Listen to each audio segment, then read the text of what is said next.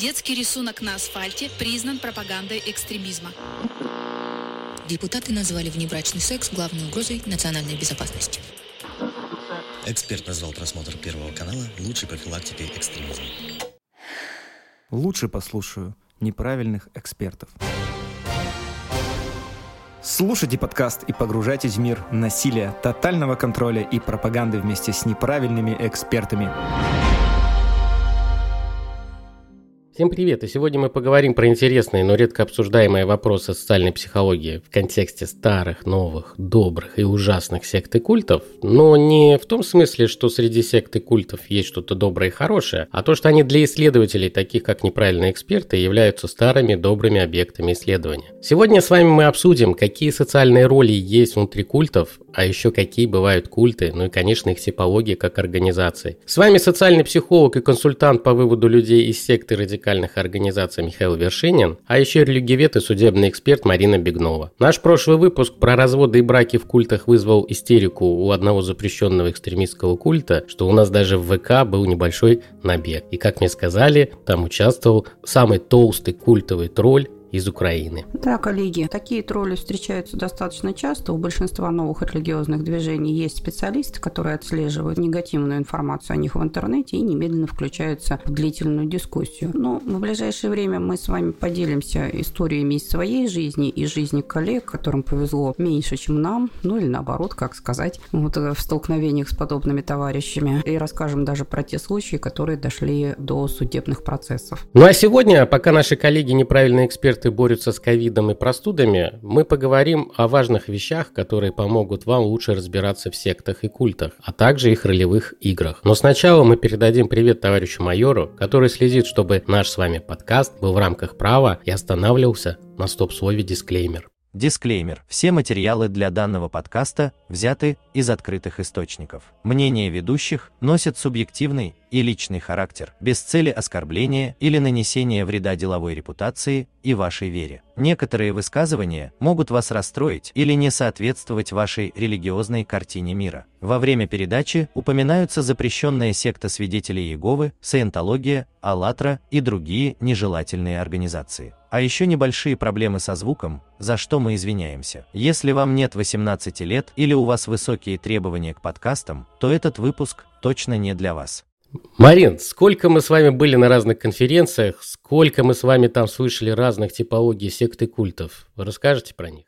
Ну, Михаил, знаете, спрашивать религиоведа о типологии новых религиозных движений – это все равно, что пускать козла в огород.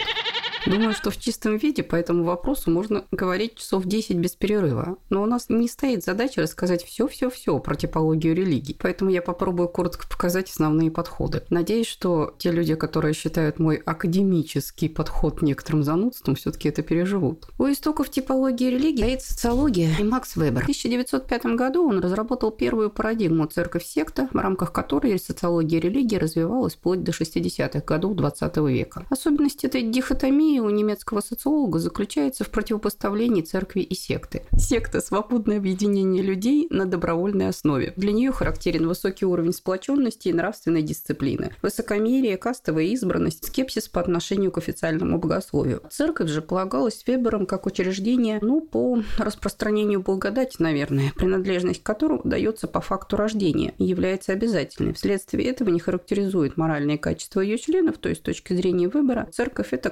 наследственная организация, к которой человек принадлежит, собственно, по факту рождения. И она в значительно меньшей степени оказывает влияние на его э, жизнь. А следующий, наверное, нам известный специалист раннего периода – это Эрнст Трёльч. Он был учеником Вебера, и, в общем-то, многие его тезисы родились именно в полемике со своим учителем. Ну, лично мне, например, это напоминает историю Аристотеля и Платона. В 1912 году в своей знаменитой работе «Социальные учения христианских церквей» он писал «Церковь понимается как мироутверждение утверждающая организация, стоящая на службе у государства и правящих классов общества, и представляющая мирской порядок как средство достижения сверхмирских целей жизни. Секта же, с его точки зрения, это мироотрицающая небольшая группа, связанная с низшими слоями общества и непосредственно ориентированная на сверхмирские цели. Собственно говоря, Трельч как раз и тот самый первый религиовед, который привнес политику в наши с вами дискуссии. Впоследствии Трельч выделил третий принцип – радикальный индивидуализм или мистицизм, который, в отличие 52 первых лишен какого-либо а, социального оформления, то есть он нейтрален или, наоборот, негативен по отношению к политическим э, движениям. Ричард Нибур исключил из типологии Трельча понятие мистика, а церковь и секту рассматривал как две независимые категории, то есть он отказался от полярности в их восприятии и утверждал, что существует постоянный процесс зарождения сект в церкви, отделения от нее и последующего постепенного превращения отколовшихся сект снова в церкви. То есть, с его точки зрения, этот процесс осуществляется непрерывно внутри всех крупных религиозных организаций. Таким образом, с его точки зрения, секта не является уникальным видом религиозности ни для какого периода. Кроме того, он выделил еще один институт, который не обладает универсальностью церкви, но в отличие от секты, в нем уже сформирован институт профессиональных священников. Эта стадию он назвал деноминацией, и впоследствии термин деноминация приобрел даже самостоятельное значение. То есть некоторые группы э, могут становиться деноминациями с самого начала. Марин, но это же в основном речь идет про то, когда сектор рассматривается как э, в классическом понимании этого термина, как э, плетление традиционной религии, которая по-другому чего-то там трактует, правильно? А, не совсем. Здесь речь идет прежде всего о структуре религиозной организации, то есть это типология именно социологическая. Дальше мы как раз подойдем к типологии, связанной с вероучением. И Джонсон попробовал подойти к сектам с другой стороны. Он в 1963 году выдвинул единственный критерий классификации классификации религиозных организаций по принципу отвержения принятия окружающего мира, то есть как раз со стороны вероучения. Секта по Джонсону отвергает окружающий мир,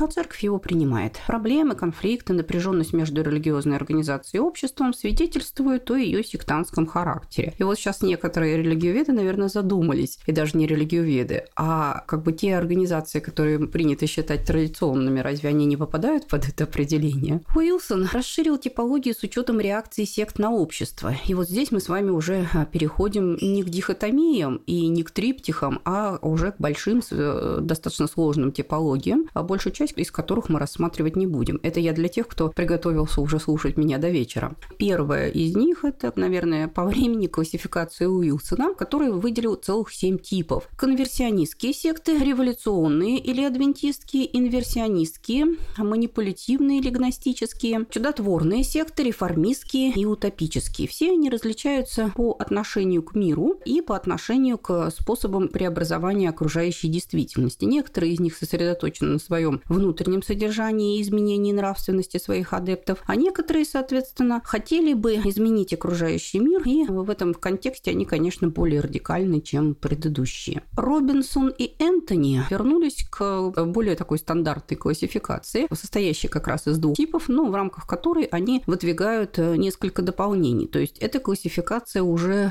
типа сетка, э, предполагающая, что для соответствия какой-либо классификационной позиции новое религиозное движение должно обладать соответствием нескольким признакам. То есть если в первых случаях, о которых мы с вами сегодня говорили, классификация шла только по одному-двум направлениям, то классификация Робинса и Энтони предполагает, что существует два типа групп, внутри которых есть еще разнообразные подтипы. Поэтому они выделяют монистические группы, культивирующие пантеистические мировоззрения, которые часто склоняются к мнению об иллюзорности материального мира. Здесь нравственные ценности относительные и субъективные, и для духовной реализации личности в их среде используются два способа. Харизматический при посредстве авторитета духовного лидера и технический, использующий набор стандартизированных отработанных методов. Кроме того, эти группы могут быть двухуровневые и одноуровневые. В первом случае а, адепты считают, что для достижения высшего уровня необходимы социальные ограничения и самодисциплина, а адепты одноуровневой системы уже считают инициацию достаточным способом постижения истины. Второй тип – это дуалистические группы, которые предполагают наличие межличностной связи человека с Богом, и в основном они возникают как протестные течения. Вот. То есть, в общем, по большому счету, это такая достаточно интересная классификация, исходящая также из вероучительных особенностей. Еще один подход к классификации культов предложили Родни Старк Марк и Уильям Бейнбридж. Они предположили, что критерием типологии может стать степень развитости организационной структуры группы или, наоборот, отсутствие таковой. И они выделили три типа культов. Культовые движения, то есть религиозные организации, имеющие развитую организационную структуру, клиентурные культы, которые имеют слабую организационную структуру и претендуют только на полноту знаний в какой-то конкретной области, и аудиторные культы, наиболее диффузные и наименее организованные движения с полным отсутствием всякого членства. Собственно говоря, вот именно эти три типа культов будут представлены э, ну, на сегодняшний день наиболее ярко. Ну, то есть я правильно понимаю, что это та модель, которая вам наиболее близка? Не совсем. Дело в том, что на самом деле я лично предпочитаю более сложные модели, но изложить их в рамках э, нашего подкаста, это означает злоупотреблять терпением слушателей. Это мы, когда заведем э, наш подкаст на Boosty, за отдельную плату для научных извращенцев будет.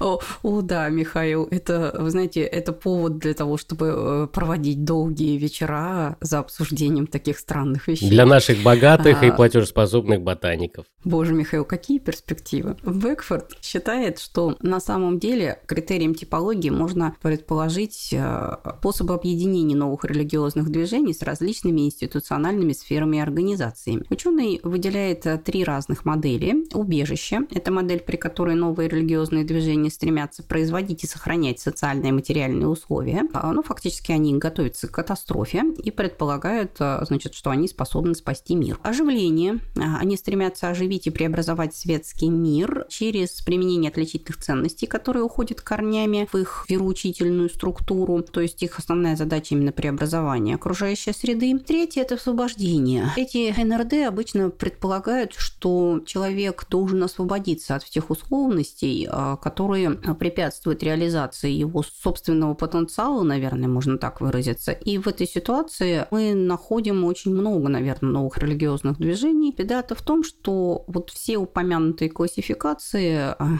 они очень-очень условные. Мир новых религиозных движений настолько обширен, что выделить какую-то классификацию, под которую попадают исключительно все случаи, бывает практически невозможно. Мои любимые социальные психологи Крамер и Олстед, которые написали «Маски авторитарности», прекрасная книга, они много, правда, что писали, но на русском языке в основном только это произведение известно. И у них, кстати, очень похожая на модель Накбекфорда, где они показывают две стадии культа как организации, которые переходят из одной стадии в другую. Как раз от стадии оживления, это они мессианство называют, к стадии убежища, они это называют апокалиптической паранойя. И они показывают с точки зрения социальной психологии, что любая культовая организация, как группа, переходит от стадии, когда они открыты ко всему миру, хотят его изменить и нести свои знания в массы, они потом переходят к закрытому, весь мир против нас, весь мир сгорит, а мы спасемся. Ну да, Михаил, дело в том, что многие новые религиозные движения как раз меняют свой тип в зависимости от развития своего вероучения и как бы изменений, происходящих в психике лидера или внутренней структуре организации.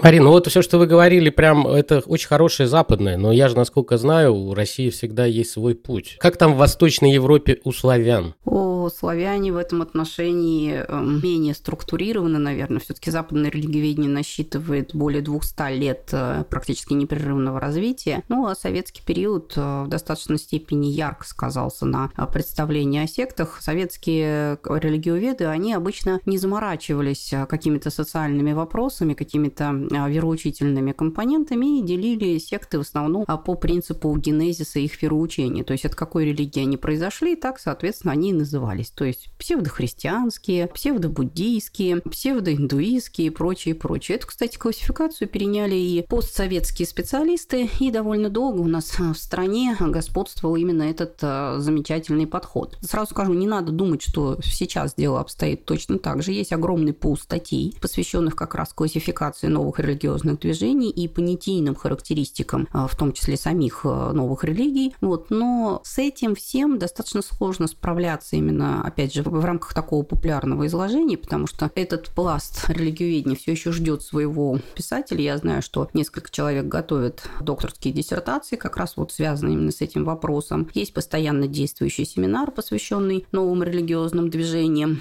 Есть постоянно действующий семинар, посвященный оккультно-мистическим группам. Но в целом как бы вот такой жесткой структуризации, как мы можем видеть на Западе, здесь не произошло. Поэтому лично я хотела бы остановиться на двух. Ну, конечно же, это Александр Леонидович Дворкин, а, который в самом начале издания сектоведения, еще в конце 90-х годов, использовал ту же самую типологию, что и, так сказать, в советское время, а потом предположил, что а, существуют значит, два типа классификации. По степени опасности, классические и тоталитарные. С его точки зрения, классические не несут социальной опасности, ну, они являются просто культурно и религиозно ограниченными группами. А вот тоталитарные секты несут в себе определенные опасности на четырех уровнях. На личном уровне, на уровне семьи, общества и государства. Это, так сказать, цитата из одного интервью Александра Леонидовича, где он, в общем-то, вот этот вопрос как раз и поясняет для публики. Кроме того, в учебном пособии сектовидения а, он выделяет два типа тоталитарных сект, а, которые называют условно гностическими и катарскими. Гностическая модель ориентирует адептов на приобретение некоего спасительного знания, а вторая уповает на приносящую миру спасения активную деятельность. Ну, в разных изданиях сектоведения мы увидим, кстати, и разные классификации, то есть там есть еще несколько вариантов. Наиболее любопытный и одновременно чрезвычайно сложной представляется классификация, которую предложил Владимир Александрович Мартинович. Ключевое понятие, которое он использует в монографии, посвященной новым религиозным движениям, это, конечно, нетрадиционная религиозность, довольно такой спорный со стороны большинства религиоведов термин, и автор определяет его как многообразие форм сектанства, существующих на территории одной конкретно взятой страны мира. То есть некий биогеоциноз новых религиозных движений. Но надо сказать, что Мартинович представляет нетрадиционную определенную религиозность в виде целостной системы, которая имеет неизменное ядро и подвижную оболочку, изменяющуюся под влиянием ряда факторов и обусловливающую индивидуальный портрет сектантства той или иной страны мира. При этом отметим, что вот эта вот монография, посвященная нетрадиционному сектантству, Мартиновичем была переиздана. И та классификация, о которой я сегодня буду говорить, она на самом деле принадлежит первому варианту, потому что во втором она как раз построена по принципу сетки, а по принципу пересечения этих компонентов. И в общем-то, представляет собой более-менее такую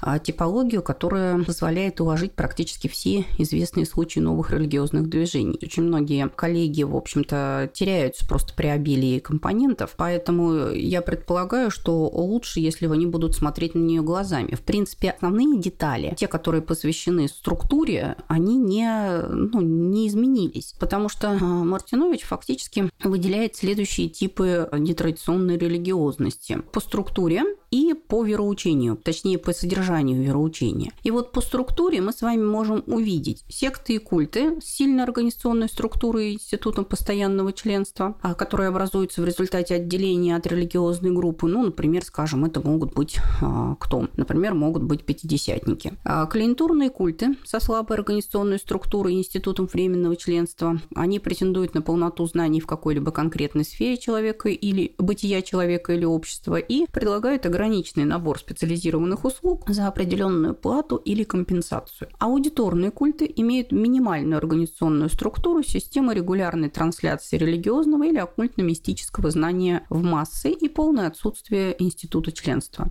Это больше телевизионные проповедники и вот кто через интернет любит вещать за денежки? А, не только. Это могут быть э, какие-то группы, связанные с э, авторами книг, угу. такие примерно, или там, скажем, люди, которые проводят разнообразные семинары, но при этом их последователи не объединяются организационно, то есть они не проводят каких-то собраний, не платят регулярных взносов. Ситуативные такие встречи, да? Да, доход лидер группы получает исключительно от продажи информации в том или ином виде. Инфо-цыгане сюда, я думаю, хорошо подходят, да, mm. если говорить про Россию?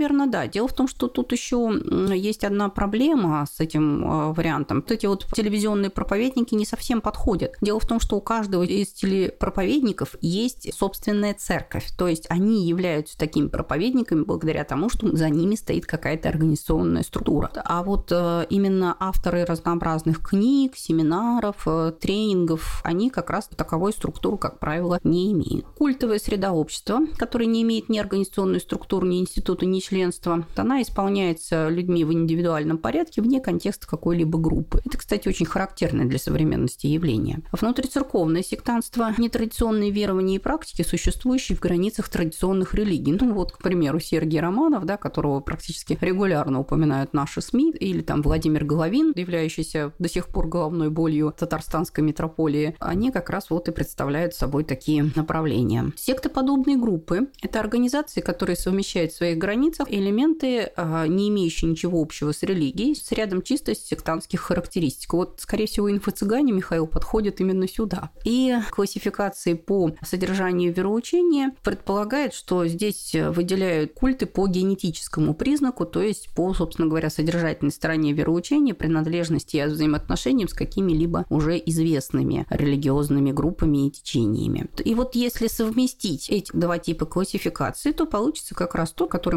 Мартинович, собственно, и предлагает в последней редакции своей монографии. Как я уже сказала, он выглядит как таблица, его монография, она стала, наверное, самым знаковым событием последних лет э, в среде специалистов по новым религиозным движениям. Самой обсуждаемой монографией, с одной стороны, с другой стороны, и, кстати, а как ни странно, наименее критикуемой. Почему? Потому что вот что отличает Владимира Александровича от всех остальных, это практически железная доказательность э, и, как бы это сказать, очень стройная логичность.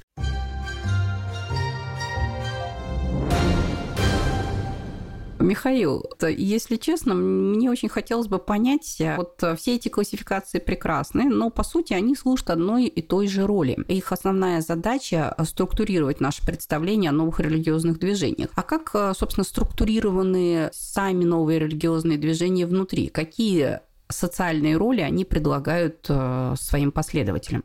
Я как э, представитель э, научной школы неофрейдизма и социальный психолог очень с удовольствием изучаю культ, потому что там очень много, назовем так, секса и нездоровых интимных отношений, с одной стороны, а с другой стороны, э, культы – это идеальная среда для социальных психологов. То есть все, что там происходит, спокойно ложится на базовые теории социальной психологии и активно этим изучается. И когда мы говорим про какую-то культовую группу, она практически ничем не отличается от э, нормальной группы людей, которые вступают в взаимоотношения, где есть формально-неформальные лидеры, есть конформизм или какие-то другие инструменты социального взаимодействия. Но когда мы говорим про индивидов в культе, вот эта культовая группа, которую я сейчас называю асоциальная, она стремится давить на своих членов группы, чтобы они соответствовали некоторому идеалу. Когда мы сталкиваемся с культистами, кто очень долго находится в культе, нам они кажутся одинаковыми. И речь не про то, что в некоторых культах все одеты одинаково, а просто по поведению, по манере. А это как раз эффект группы, которая создает некий средний образ э, правильного правильного члена культа, которому нужно соответствовать. И с помощью разных методик социального влияния, изменения поведения и мышления, они делают из своих адептов таких клонированных болванчиков. И, конечно, мы должны с вами говорить про социальную роль. Когда человек попадает в различные организации, любые взаимодействия, он начинает э, применять социальные роли. То есть это модель поведения человека, которая связана с его социальной позицией в системе общественных, личных, социальных отношений. То есть социальная роль, если уж так упрощать, это поведение, которое ожидается человека, занимающего определенный статус. И у каждого человека могут быть совершенно разные социальные роли. Там отец семейства, там спортсмен, начальник, успешный менеджер, там, ну,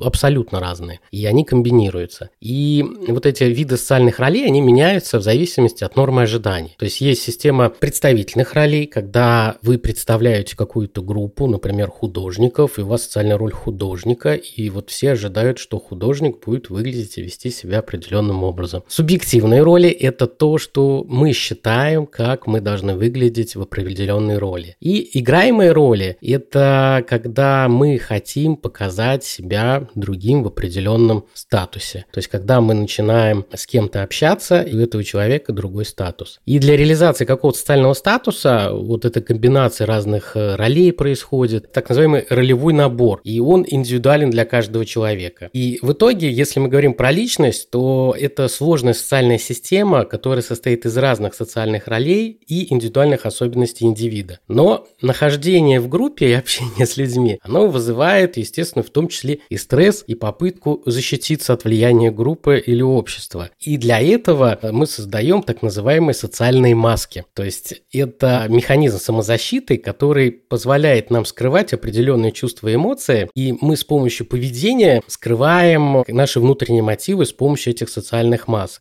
И, соответственно, есть социальные маски, которые используются для защиты, когда мы боимся, что нас настоящего никто не оценит и не полюбит таким, каким мы есть, и мы стараемся казаться кем-то другим. Есть для самоутверждения, это как раз инфо-цыгане и всякие асоциальные личности или проактивные, которые хотят продать вот вымышленный образ себя. И есть э, социальные маски для достижения корыстных целей. Это когда используются для манипулирования. Вообще, если хотите начать в этом разбираться, есть базовая старая известная книга Эрика Берна «Люди, которые играют в игры». Можете почитать. Михаил, а вот э, вы так здорово рассказали про э, социальные роли, которые относятся к, так сказать, обычной жизни. Но ведь если секта стремится структурировать жизнь своего адепта, ну, в общем-то, до, до предельной величины, то получается, что и внутри секты есть некие предписанные роли, которые должны играть ее члены. Да, есть как бы официальные роли, которые, ну, как бы связаны с идеологией там и с иерархией, которая есть в данном культе. Но я сегодня про это не буду говорить, потому что надо разбираться конкретные структуры конкретных сект, хотя, может быть, вам я предложу сделать сегодня. Мячик переброшен, да? Да, да, отпинан. Я буду говорить про те социальные роли, которые э, связаны с поведением, то есть поведенческие социальные роли, которые есть э, в культах. Я их написал сам, они не бог весь какая-то научная теория или открытие, просто в отличие от многих моих коллег, я отходил больше 600 часов в разные секты, и на основании вот этого наблюдения, когда мне пытались промыть мозги, а может и промыли, я сделал эту классификацию. Она достаточно простая. А, есть так называемый гуру, как поведенческая роль, это руководитель, может быть, всего культа или его филиала, и когда мы говорим про вот модель стадии Крамера и Олстеда, то на первой стадии он всегда доступен, доброжелателен, открыт. Когда культ разрастается разрастается и у него начинаются быть какие-то проблемы, то гуру становится недоступной. Там возникают большое количество ритуалов, чтобы до него дойти или с ним повзаимодействовать. Есть различные секты, где руководители вообще общались с помощью писем, там, и их близкое окружение рассказывало, что представитель Бога на земле им сказал, а они уже пересказывают это пастве. В основном гуру – это мужчины. Если вы посмотрите биографии э, вот основателей различных культов, то в 9 случаях из 10 это мужчины мужики. И, как это ни странно, в основном они начинают создавать свои культы где-то после 30 лет, что говорит о какой-то проблеме, что они не нашли себя в обществе и стали создавать так называемое отдельное общество раковой опухоли в виде своего деструктивного культа.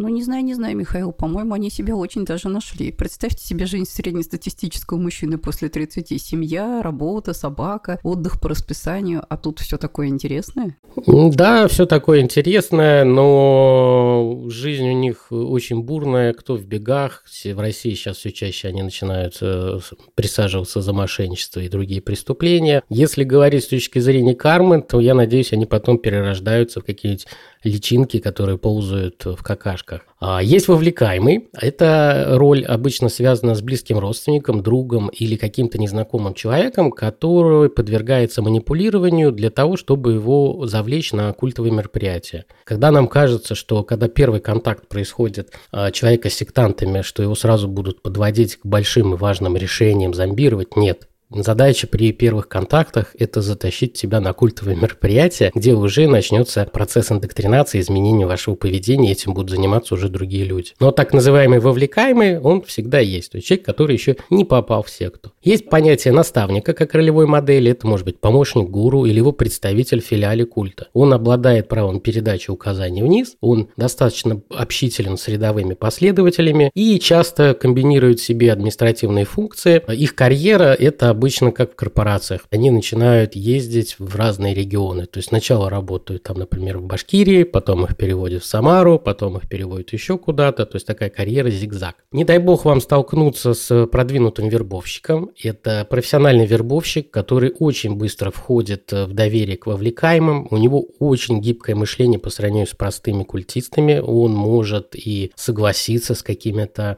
спорными вещами. Там. Его задача э, как бы не переспорить спорить вас, а подвести вас под определенные решения. Очень хорошо разбирается в манипуляциях и отлично читают психосоматику и могут спорить. И когда вы думаете, что вы кого-то можете обмануть, ввести в заблуждение. С продвинутыми вербовщиками это достаточно сложно. Хотя есть вещи, которые упрощают общение с ними, но это отдельная беседа. Э, простой вербовщик – это обычно рядовой последователь, который отрабатывает свою норму, которую ему выписал гуру или наставник, что ты должен вовлечь столько-то людей, иди работай. И вот эта вербовка, она несет в себе две составляющие. Когда вы убеждаете других в том, что еще плохо разобрались, вы начинаете больше верить в то, что вы им несете.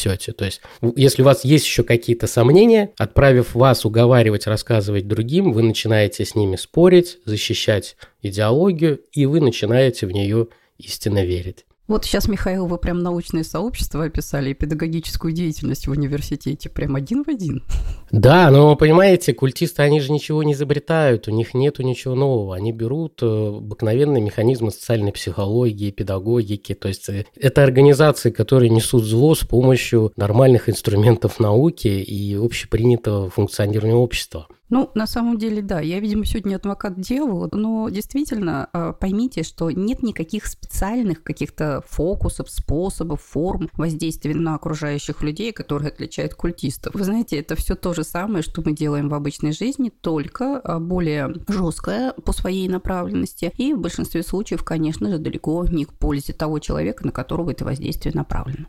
Да, есть еще так называемые последователи. Это рядовые участники культа, которые недавно вступили в культовую группу. И в основном они сейчас интересны для культа как э, ресурс для эксплуатации. Как я вам говорил в других э, выпусках подкаста, эксплуатация в любом культе связана либо с сексом, властью, либо с ресурсами в виде денег или имущества. Есть еще два таких понятия, которые сложно наблюдать, если вы не занимаетесь именно антикультовой деятельностью, помощью людям, которые покидают обсуждают культы, но мы с коллегами их э, вычленили. Это серфингисты. Это термин, кстати, западный, из США пришел. Это экскультисты, которые по какой-то причине покинули культ, но сразу перешли в другой. То есть они ищут то эмоциональное состояние драйва, включенности, нахождения в потоке, которое им дает культовая группа. И они не могут слезть вот с, с этих эмоций, с энергии, и сразу ищут другую культовую группу, где им ну, ну, дадут такой же заряд. Здесь очень много представителей так называемых коммерческих культов, э, которые, не имея хороших бизнес-результатов там, по продаже каких-то БАДов, бегут в другую организацию. Им важен не результат, а сам процесс. И есть так называемые застрявшие в дверях, мы их так называем. Это бывшие экскультисты, которые покинули культ сами, но не получили психологической поддержки. И в связи с этим они почему-то обвиняют всех своих несчастьях именно антикультистов и научную общественность, которая должна бороться бороться с культами. Такой контрперенос, и вот эти обвинения там доходят до ярких сетевых баталий и всяких э, поисков таблеток от всего и объяснения, что государство и ученые очень плохие и плохо помогают, а они стали жертвами за этого.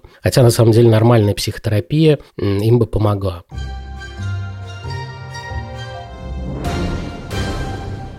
Марина, а можешь коротко по просьбе наших э, слушателей рассказать, какие бывают организации в религиоведении? Ну вот есть церковь, приход, часовня, а как в культах? Культах вообще все достаточно любопытно. Дело в том, что существует несколько вариантов э, структурирования, собственно говоря, организационного. С большей частью вы, конечно, познакомились благодаря тому, что мы уже освещали эту типологию. Да? У новых религиозных движений со структурой на самом деле очень сложно. Почему? Потому что они в большинстве случаев складываются не по определенному плану, а в результате реагирования на какие-то социальные вызовы а, со стороны либо общества, либо внутренней необходимости. Нет такого культового лидера, который сел, как Петр Первый, посмотрел, значит, на а, ватман и решил, что вот здесь и вот здесь он построит это, а потом, соответственно, то. Вот, поэтому а, нередко культовая структура бывает довольно-таки громоздкой. Классика этого процесса – это, конечно же, в организационном смысле, это, конечно же, старые группы, многие из которых образовались еще в XIX веке, имеющие жесткую структуру где есть центр и э, множество подчиненных центру периферийных структур, имеющих разную форму разветвленности. У свидетелей Иеговы структура немножко сложнее сложнее. Помимо территориального принципа, у них есть еще и отраслевой. Организацию возглавляет руководящий совет, в подчинении которого находится шесть комитетов, распределенных как раз по отраслям, по формам деятельности. Вот. И существует более 100 филиалов управляющих организаций свидетелей Иеговы в различных странах по всему миру. Каждому управляющему филиалу подчинены районы, а, в которых существует множество собраний, находящихся внутри отдельного города или даже внутри его районов. Вот. И руководство всем этим процессом осуществляется э, тоже в достаточной степени коллегиально. По сути, здесь структура немножечко посложнее. А еще более сложную структуру имеет церковь саентологии, где помимо церквей есть еще и центры дианетики и саентологии, нерелигиозные организации. Есть параллельные структуры Хаббард колледж, Нарканон, Гражданская комиссия по правам человека, то есть весь спектр социальных структур, характерный, ну, я бы сказала, для транснациональных корпораций. Да, такая холдинговая система с большим количеством брендов. Да, но здесь для всех организаций характерны жесткая структура и централизованное управление с подчинением единому центру. То есть никакой, а, так сказать, низовой инициативы в этих организациях не э, проявляется. Есть совершенно иной тип новых религиозных движений. Как раз, собственно говоря, то, что и принято называть движениями. Больше всего они похожи на кружки по интересам или даже на субкультуры. Определенный набор идей, книг, но в них есть несколько компонентов, структурирующих их в единое целое. Это харизматический лидер, который как правило, автор вероучения, организационные структуры в разных городах, которые проводят семинары и тренинги, и общественные организации, которые созданы их приверженцами. А такой промежуточный тип между первым и вторым, э, ну, я бы назвала по аналогии с бизнесом франшизы, что ли. А, это Атажалы или, или и или Аят, две казахских группы, но они первые пришли мне, так сказать, на память благодаря э, судебным процессам. У них есть центр и дочерние, но самостоятельные структуры, связанные с центром учением, которые, кстати, в случае Атажалы будет чрезвычайно вариативным, и некоторыми э, финансовыми обязательствами. То есть они делают отчисления в свой, так сказать, центральный округ. Вот есть аморные поклонники различных книг и учений, книг Коновалова, Трусунова, Козлова, Левшинова, там еще многих других. И еще один чрезвычайно любопытный вариант – это имитация аморфной структуры. Ее, э, вот эта группа, э, ну, лично мне известна только одна – Аллатра. А с одной стороны, ее представляет множество не связанных вроде бы между собой общественных организаций, организаций, партнеров движения. С другой стороны, внутри организации существует жесткая структура, которая проводит в жизни определенные э, решения, определенные тезисы, и сами э, себя, вот члены этой структуры, называют как раз э, гелиары. Кроме того, у них есть финансовая система, опять же, связанная с отчислениями средств центру. По сути, мы имеем дело с имитацией, так сказать, кассы взаимопомощи, да, когда члены организации обмениваются друг с другом разнообразными услугами, но на практике их деятельность направляется направляется и структурируется только не циркулярами, а, а непосредственно теми вероучительными э, текстами, я здесь имею в виду и видеозаписи, конечно же, которые создаются, собственно говоря, руководством этой организации, э, ну, главой которой ну, номинально является Игорь Данилов. Вот мы скоро будем записывать подкаст про вербовку в террористические радикальные организации через интернет. Сейчас у нас коллеги э, перестанут сопливить, и есть уханьские супы из летучих мышей. И интернет как образовательная платформа для радикальных экстремистских организаций, где обучают неправильному поведению и противозаконным всяким вещам. Так вот, АЛЛАТРА, она великолепно использует интернет, мессенджеры, э, бесконечные эти вебинары, удержание и именно посредством интернета. У меня несколько клиентов были из разных стран, там из Германии, из Беларуси, которые по 9-10 часов находятся в онлайне, ходят с наушниками постоянно в ухе, то есть у них бесконечные звуковые чаты, и только там в туалет и чуть-чуть поработать, чтобы оплатить интернет. Это очень удивительная секта, то есть э, контроль посредством онлайна. Великолепно. Ну, Михаил, я думаю, что «АЛЛАТРА» мы, наверное, все-таки отдельную передачу посвятим. Э, это чрезвычайно любопытная структура, э, совершенно, я бы сказала, такая, с одной стороны, новаторская, с другой стороны, использующая все то, что э, мы с вами, ну, я не знаю, там привыкли видеть в других группах.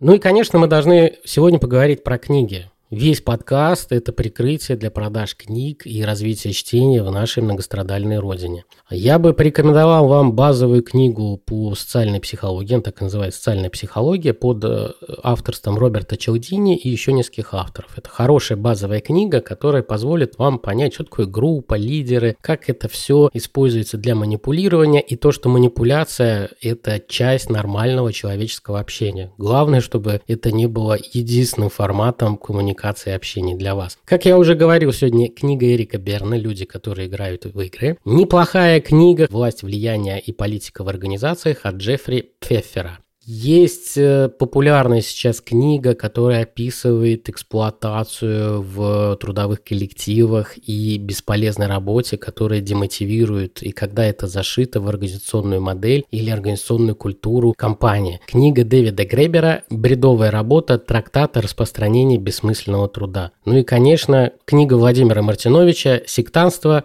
Возникновение и миграция». Сегодня мы с вами только коснулись одного из самых дискуссионных и при том самых, наверное, сложных вопросов, которые занимают внимание не только религиоведов, но и психологов, социологов, культурологов и антропологов. Это типология форм и способов социального измерения самого неуловимого рода деятельности человеческого сознания. Это типология веры. Для чего это нужно? Это необходимо прежде всего для того, чтобы мы с вами понимали, как взаимодействовать с этими группами, в каких случаях их влияние оказывается вредным, в каких случаях положительным, и какие меры социального порядка порядка, опять же, должно в этой ситуации принимать общество для регулирования их деятельности. Но говоря об этом, мы, конечно же, не можем исчерпать все разнообразие подходов в одном подкасте. В целом можно выделить три самых распространенных варианта типологии новых религиозных движений. Это по а, организационной структуре, по формам взаимодействия с обществом и по генезису вероучений. Ну а в остальном это, так сказать, вариации на тему сложности. Все три типологии имеют свои достоинства и недостатки, но для нас важно не столько правильно каталогизировать секты, сколько показать их распространенность и укорененность распространенность в современном обществе, в истории человечества. Рассказать об изменчивости и вариативности форм, которые они принимают, о том, что, как любой род деятельности человека, они подчиняются организационной целесообразности и тем законам социальной и интеллектуальной жизни, которые характерны для общества в целом. В последнее время среди некоторых коллег и популяризаторов темы все большее влияние приобретает версия, связанная с демонизацией любых идеологий, противостоящих мейнстриму. Попытки обозначить их как трансцендентные структуры. Ну, будем считать, что мы за трансцендентальные социальное познание в мире новых религиозных движений. Давайте искать причины социальных явлений там, где они действительно есть. В мире, познаваемому человеческим интеллектом, где борьба с негативными разрушительными последствиями ведется также человеческими средствами и приводит к реальным результатам. Не думаю, что высшее трансцендентное начало бытия будет возражать. Для лечения аппендицита Бог создал хирургов, а кровину он прислал лодку. Слушайте нас, думайте, читайте и познавайте. Вряд ли даже с точки зрения самой ортодоксальной веры Бог создал нас с ненужным органом, который поглощает до 20% энергии всего тела. Да,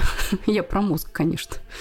Спасибо вам, дорогие слушатели, что вы нас дослушали до конца. Я думаю, что у вас у всех есть этот орган. И мы его будем с помощью нашего подкаста постоянно тренировать и увеличивать его эффективность. Стимулировать и эксплуатировать. Пока-пока. Пока-пока.